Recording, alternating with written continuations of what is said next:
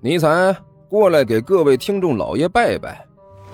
嗯，哎呦，不来？看看这是啥？火腿肠哦。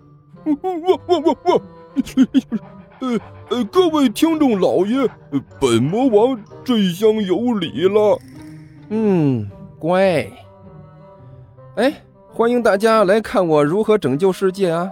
精彩继续，别忘了点订阅哟。哎，经理，快点开始。哦，好的。第八十九集，大哥不要着急，我是刚才看到你卖鞋的这套家伙才想起来的。关小雨眉开眼笑的说道：“您想啊，您现在的主要工作是卖鞋，当初我们桃园三结义之前，您是做什么的？我卖草鞋的呀。”刘阿贝一愣，下意识的说道。然后恍然大悟的一拍大腿儿，哦，我明白你的意思了。我当初结义之前是个卖草鞋的，现在我的主要业务是卖鞋。那么三弟他很有可能也是从事原来的职业。对，三弟原来是个屠夫，卖肉的，现在搞不好仍然还是在卖肉。关小雨脸上一副拨云见日的模样，笑逐颜开的说道。啊，有道理，很有道理呀！刘阿贝狠狠的点了点头。我们就顺着这个思路下去，找找看附近有没有什么卖肉的地方，说不定就可以找到三弟了。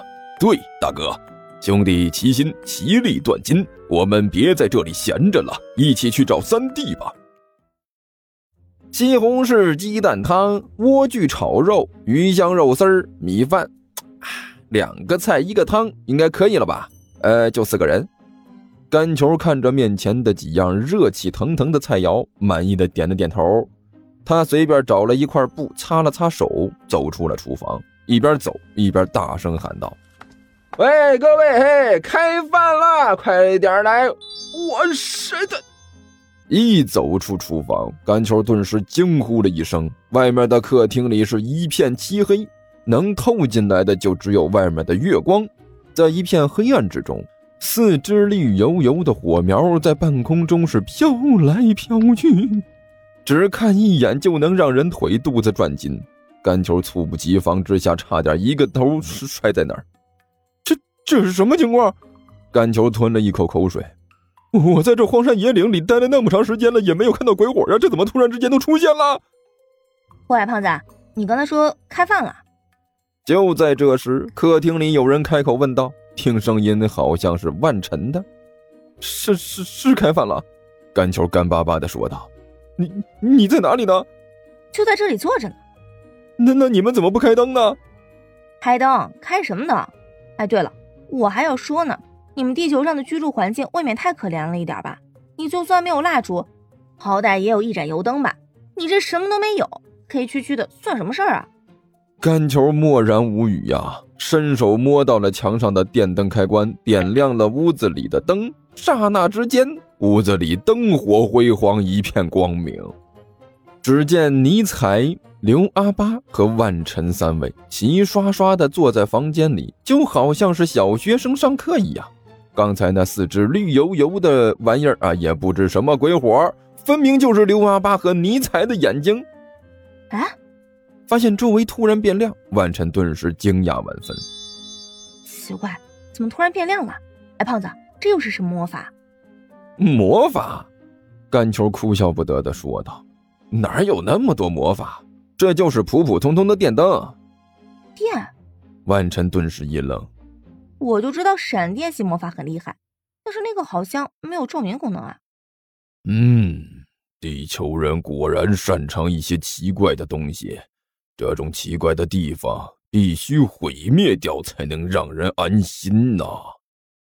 尼采低声嘀咕道：“行了，别在那边嘀咕了。”干球没好气的看着尼采说道：“万晨不知道这个地方也罢了，人家是今天刚来的，你不知道就有点说不过去了吧？好歹你也在这里住了一天了，昨天晚上我们也开灯了吗？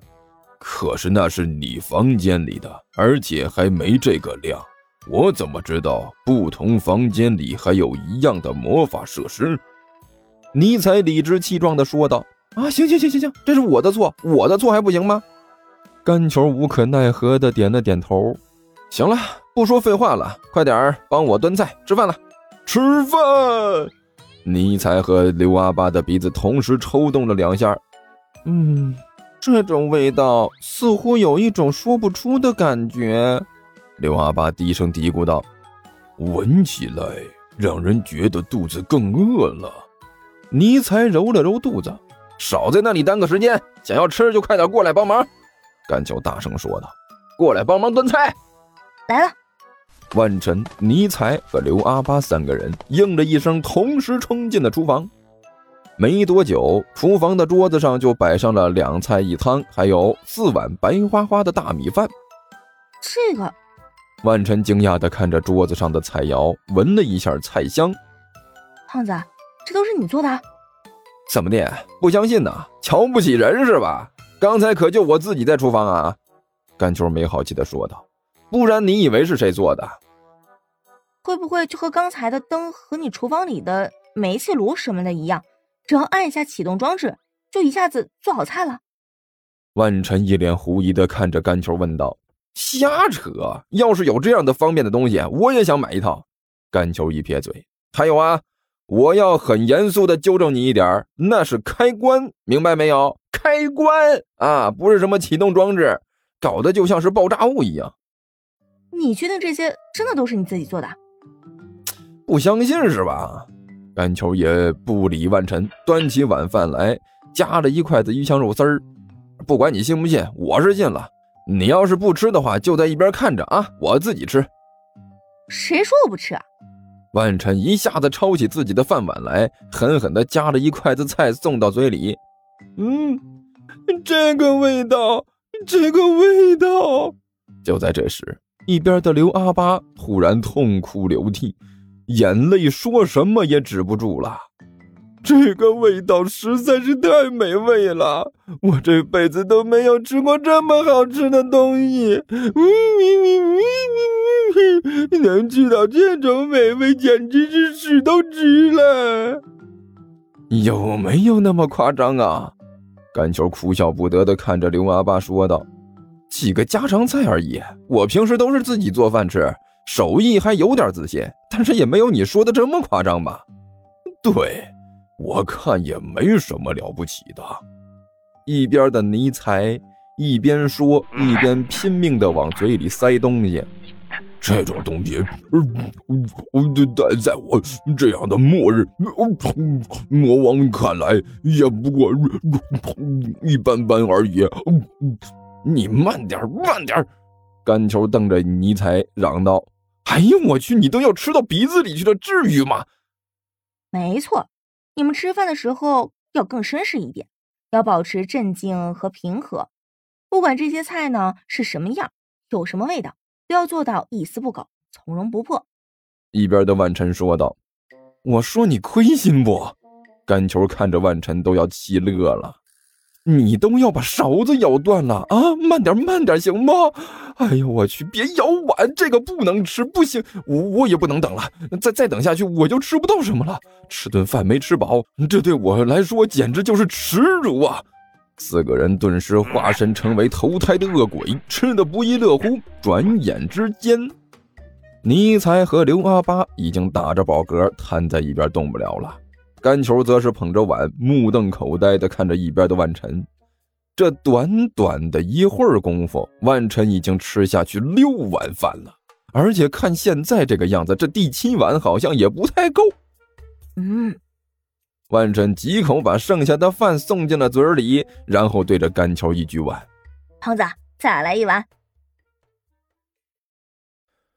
听说地球听书可以点订阅。还能留个言啥啥的，呃，大家给咱整整啊，让本王见识见识呗。